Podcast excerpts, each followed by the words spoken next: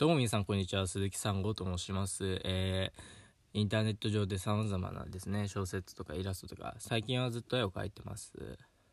1日だいたい5時間ぐらいしか描けてないのでもっと増やしたいなみたいなことをね考えているんですが皆さんもねこれから冬休みだったり年末年始でね休みを取れる方も多いと思うのでぜひねなんか何かしらに挑戦してみたらいいんじゃないかなと思います。はい、それで今回はですね、えー原作未プレイの二次創作についてなんですが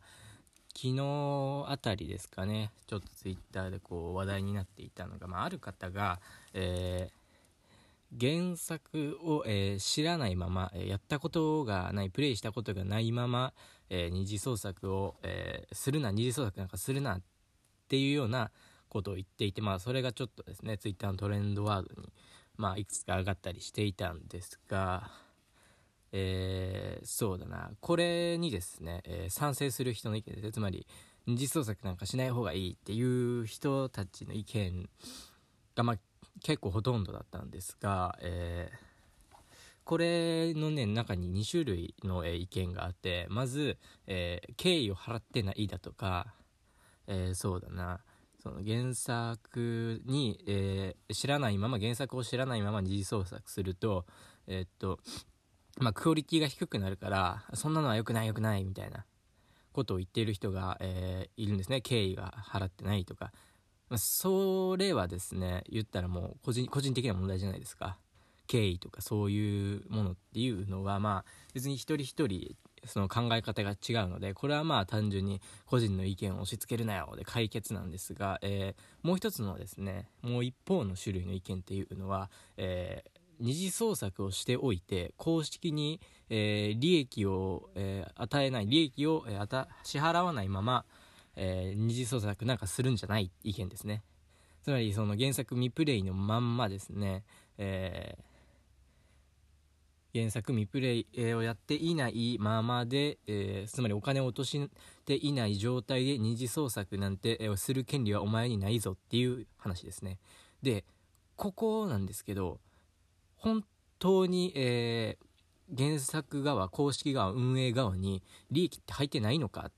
ていうことなんですけど実はこれは僕はちょっと違うなと思っていてですね、えーそもそもっていうのはですねそもそも二次創作っていうのはまあ結構法律的にグレーゾーンでまあ今現在でもいろいろ揉めてるわけじゃないですか。でそれがなんで認められてるというか、まあ、黙認されてるかっていうとその企業側にメリットがあるからなんですよ。二次創作をしたことで、えー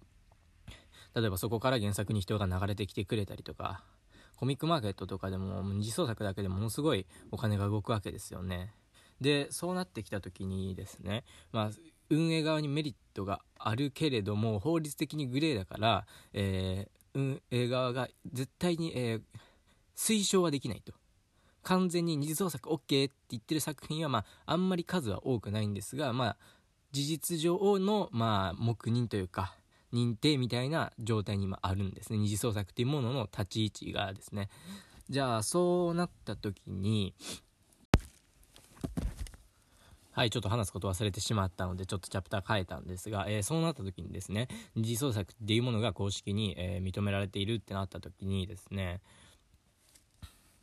えー僕たちというか、まあ、皆さんの多くの人があ経験したことがあると思うんですよ。例えばツイッターなんかでこう誰かのイラストが回ってきてですね原作は知らないけれどもあなんかこれいいなとか可愛いなかっこいいなって思って、まあ、原作を調べてみたりアプリをダウンロードしたりとかっていうことがまあ往々にしてあると思うんですね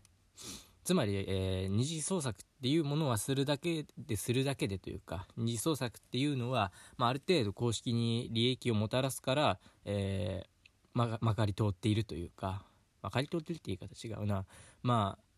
今こう取り締まられることなくですね、まあ、ある程度は行われているんですよ。でそうなった時に、えー原作を、えーまあ、そのそのツイートした、ね、ツイート主の方があとそのそれに、えー同意する多くの方が言うように、えー原作未プレイのまま未履修のまま二次創作をした人が公式に利益を出していないかっていうとそんなことはなくてですねなぜならその人の書いた二次創作で、え、公式に人を呼び込めたら、えー、それは結果的にですね、えー、間接的に、えー、公式さんに、え利益を出しているっていうことですね。ここをですね、え考えずに、え目先の利益目先のつまり直接運営さんにお金を支払うって形だけをもって、えお前たちは利益を、えお金をですね公式さんに落としていないっていうのはちょっと違っているなというような、えー、気がしています。まとめると、えー、原作を、えー、知らないまま二次創作をした人はそもそも二次創作っていうものは、え公式に利益を出すようなシステムになっているので、え別に企業側からしたらですね公式さん側からしたら別にそれがですね原作を知った人の、作品であろうが知らない人の作品であろうが、えー、まあ、どうでもいいと言ったらおかしいですが、えー、そんなに変わりないってことですね。別に原作を知らなかろうが二次創作で大量にそこの、えー、原作に人が流れてきたらですね一次創作の方に、えー、お金が落とされるようなことになったらそれはそれで企業さんにとっては、えメリットですから。つまりまあ僕としては別に原作にプレイだったり、え知らないままで、え